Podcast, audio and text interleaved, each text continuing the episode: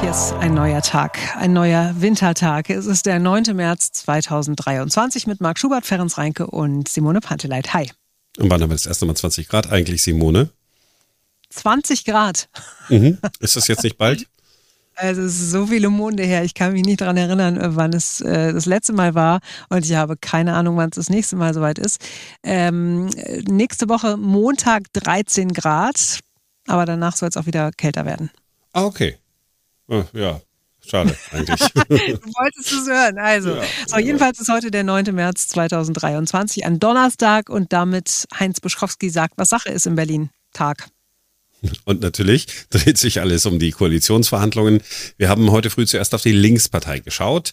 Ähm, bei den Linken ist man sauer und man hat gesagt, also mit Franziska Giffey, nee, nie wieder verhandeln wir äh, mit der, selbst wenn jetzt die äh, Koalitionsverhandlungen zwischen CDU und SPD scheitern sollten. Verhandlungen mit Giffey sind, auch wenn der Deal mit der CDU scheitern sollte, eigentlich nicht mehr denkbar, hat die linken Landesvorsitzende mit dem Nachnamen Schubert gesagt, mit der ich nicht verwandt bin. Und äh, sie hat dann noch gesagt, dass Giffey mit dem CDU-Landesvorsitzenden Kai Wegner Koalitionsgespräche führen wolle, sei eine Unverschämtheit.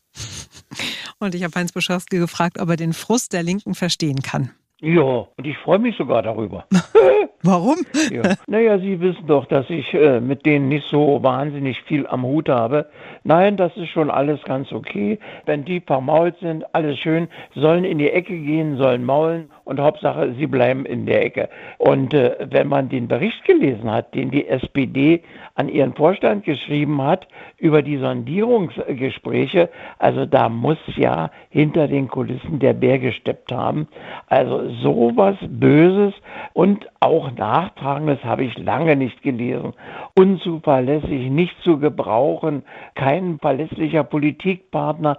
Also die haben ja die Linken und auch die Grünen sowas von in den Boden getreten, dass da jeder, der so gemeint ist und der so mies beurteilt wird, der kann nur zu dem Ergebnis kommen, nein, wir sind fertig miteinander. Und da kann ich nur sagen, echt versprochen, Dankeschön. Okay, also Verständnis über den Frust der Linken, aber auch große Freude gleichzeitig. Aber dann lassen Sie uns mal kurz ein bisschen rumspinnen. Gesetz im Fall, dass keine große Koalition zustande kommt. Die Linken dann aber auch nicht mehr wollen, weil sie beleidigt sind. Was ist denn dann? Naja, dann schlägt die Stunde für den berühmten großen Vermittler, den wir noch nicht kennen, weil es kann ja keinen Stillstand geben. Regiert werden muss ja. Also zu irgendeiner Lösung muss man sich zusammenraufen. Und das ist dann äh, die jeweilige Stunde von äh, Menschen, die sagen, hallo, hallo, hallo, ich bin euer großer Zampano, ich führe euch alle wieder zusammen und dann wird äh, natürlich doch wieder miteinander geredet. Da ist dann das alles nicht mehr wahr und urplötzlich stellt man fest, dass man sich doch lieb hat. ja, Heinz Buschkowski äh, freut sich, dass er sich freut. Ähm, ja, es ist natürlich alles dieses, dieses Nachtreten und natürlich das SPD-Papier nach den Sondierungsgesprächen war natürlich jetzt keine Schmeichelei.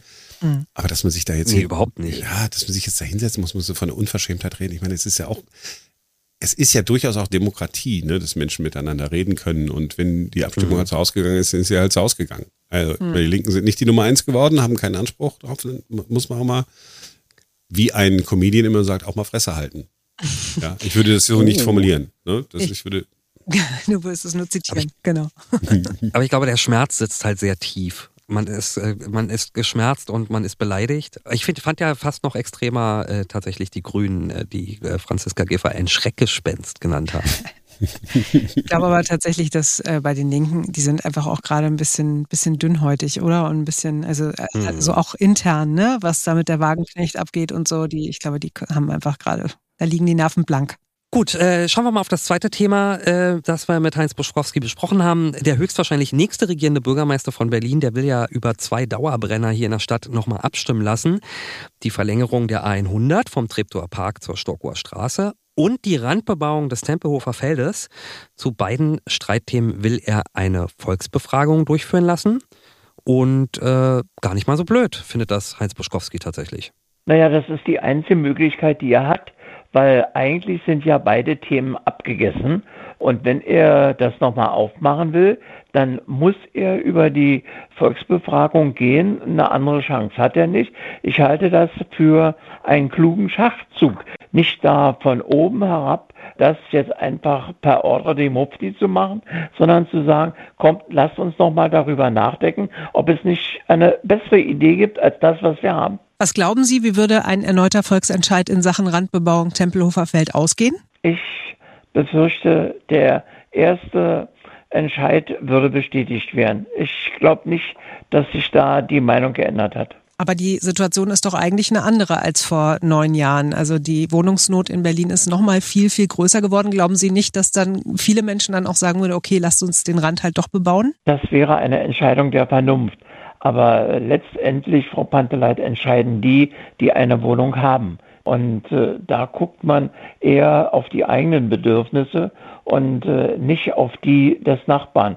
Also ich bin da nicht sehr zuversichtlich. Hm.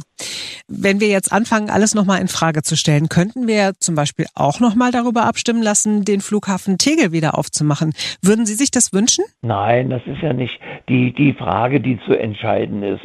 Der BR ist ja nur da, ob er nur gut oder schlecht funktioniert, sei dahingestellt. Aber da haben wir nicht wirklich eine Not. Die Wohnungsnot ist etwas anderes. Das ist für viele Menschen eine existenzielle Frage und sie brauchen eine Bleibe. Da haben Menschen andere Sorgen als der Abflugtermin für die Urlaubsreise. Hier bin ich schon dafür, nochmal nachzudenken, ob wir hier Menschen nicht helfen können und ob wir nicht hier Druck aus der Stadt nehmen können. Ich wäre dafür, nochmal nachzudenken, aber ich bin da nicht sehr zuversichtlich und ich glaube, ich vertrete da eine Minderheit. Ist natürlich ein super Schachzug, ne? Ähm, mhm. Bin da ganz bei Heinz Buschkowski und okay, ne? Ich, also ich will hier nichts entscheiden, ja. Mhm. Bitte, liebes Volk. Ich lasse die Berliner entscheiden. Ja, macht mhm. ihr, macht, macht ihr das mal. Ist doch immer ganz gut. Und es würde mich dann auch freuen, also zumindest die A100, ja, die ist ja, also diese Diskussion, ich bin 2002 nach Berlin äh, gekommen, da habe ich das schon gehört. Mhm. Und habe gedacht, boah, jetzt irgendwie, wollen wir denn äh, eigentlich, dass die Autobahn, ich, ja, ich war,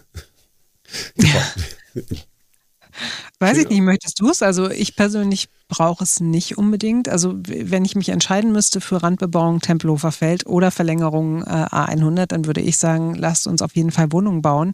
Wir brauchen dringend Wohnungen in Berlin. Ich weiß, dass es ganz, ganz viele Menschen gibt, die das anders sehen. Aber also ich, ich wäre dafür, sage ich mal. Ich würde pro stimmen. Und dafür aber dann die Autobahn nicht verlängern. Genau, die brauche brauch ich nicht. Ja, ich, ich nehme auch mal an, dass es für eine Verlängerung der 100 in Berlin keine Mehrheit mhm. geben wird. Ja, es ist irgendwie so, es fühlt sich, es fühlt sich tatsächlich so falsch an, äh, eine Autobahn zu bauen. Irgendwie in diesen ja, Zeiten. Vor allem quer durch die Stadt zu ziehen, ne? Ja, in der Tat. Naja. So, die Verhandlungen zwischen äh, CDU und SPD, heute beginnen sie, also noch nicht so richtig. Man setzt sich nochmal in der, wie heißt die, Dachgruppe Mhm. Ein Wort, das wir vorher noch nie gehört hatten. Die Dachgruppe. Ja, das sind ja. die, wo es als erstes reinregnet. ja, ich, ich, ich, ich so, die Basis äh, der SPD ist ja nicht so begeistert. Das heißt, was heißt Basis? Also zumindest nicht die Politiker, die sozusagen die Basis vertreten. Der Kreisverband Neukölln hat einem Antrag der Jusos zugestimmt und lehnt eine schwarz-rote Koalition ab, ohne zu wissen, was rauskommt. Auch Steglitz-Zehlendorf hat sich dagegen ausgesprochen, ohne zu wissen, was überhaupt rauskommt bei den Verhandlungen. Und das heißt auch, in den Bezirken, die ziemlich viele Mitglieder haben, Mitte, Tempelhof, Schöneberg und Friedrichshain, sei die Stimmungslage eindeutig gegen Schwarz-Rot, obwohl man ja noch gar nicht weiß, was rauskommt. Für Heinz Buschkowski ist das alles überhaupt keine Überraschung. Das ist ja nichts Neues, dass insbesondere die Jusos gern die Situation anders bewerten als die Altpartei. Insofern überrascht das nicht. Die Frage ist nur, wie sind die Mehrheiten sortiert? Und äh, ich hoffe, dass da die Mehrheit des Landesvorstandes, zwei Drittel äh, für und ein Drittel dagegen, sich widerspiegelt. Also ich bin nach wie vor guten Mutes und drücke die Daumen. Jetzt soll bis zum 23. April ein SPD-Mitgliederentscheid über einen möglichen Koalitionsvertrag mit der CDU durchgeführt werden. Was passiert denn, wenn da doch die Mehrheit der SPD-Mitglieder sagen, nö, wollen wir nicht und dann platzt das Ganze in 1000 Metern Höhe? Naja, das ist dann Aktion Wasserschlag. Dann steht man mit leeren Händen da. dann muss man sehen, wie man da irgendwie weiter am Rad drehen kann. Die, die Linken, die Grünen haben gesagt, mit uns nicht mehr. Mit der CDU ist es dann geplatzt. Äh, und dann steht die Berliner SPD da, wie Püppchen im Schneesturm. Ich glaube aber nicht, dass das so kommt. Ich setze auf die Karte Vernunft. Und dass diese Koalition der Vernunft, so nenne ich das mal, sich durchsetzen wird und wir eine bürgerliche äh, Regierung bis 2026 in der Stadt haben werden. Und das ist auch gut so. Ja, also man mag das sich ja gar nicht vorstellen. Was wäre, wenn die SPD-Mitglieder äh, wirklich ja, für die SPD wäre das auf jeden Fall ein Desaster. Also ähm, das ist dann nicht mehr zu retten, wie Buschkowski das ja Ausland schon gesagt hat. Ne? Also dann steht man mit gar nichts da, mit leeren Händen. Genau, und dann musst du nämlich doch wieder mit Grünen und Linken verhandeln und dann musst du auch klein beigeben vor allen Dingen, ne? weil du ja vorher da ganz schön viel Erde verbrannt hast. Und dann musst du halt sagen, ja, okay, gut, wir waren nicht so nett, ja gut, dann geben wir euch halt einen Senatorenposten mehr oder dann, ja, dann machen wir halt Abstriche hier und da. Also ich glaube auch, das könnte richtig in die Hose gehen.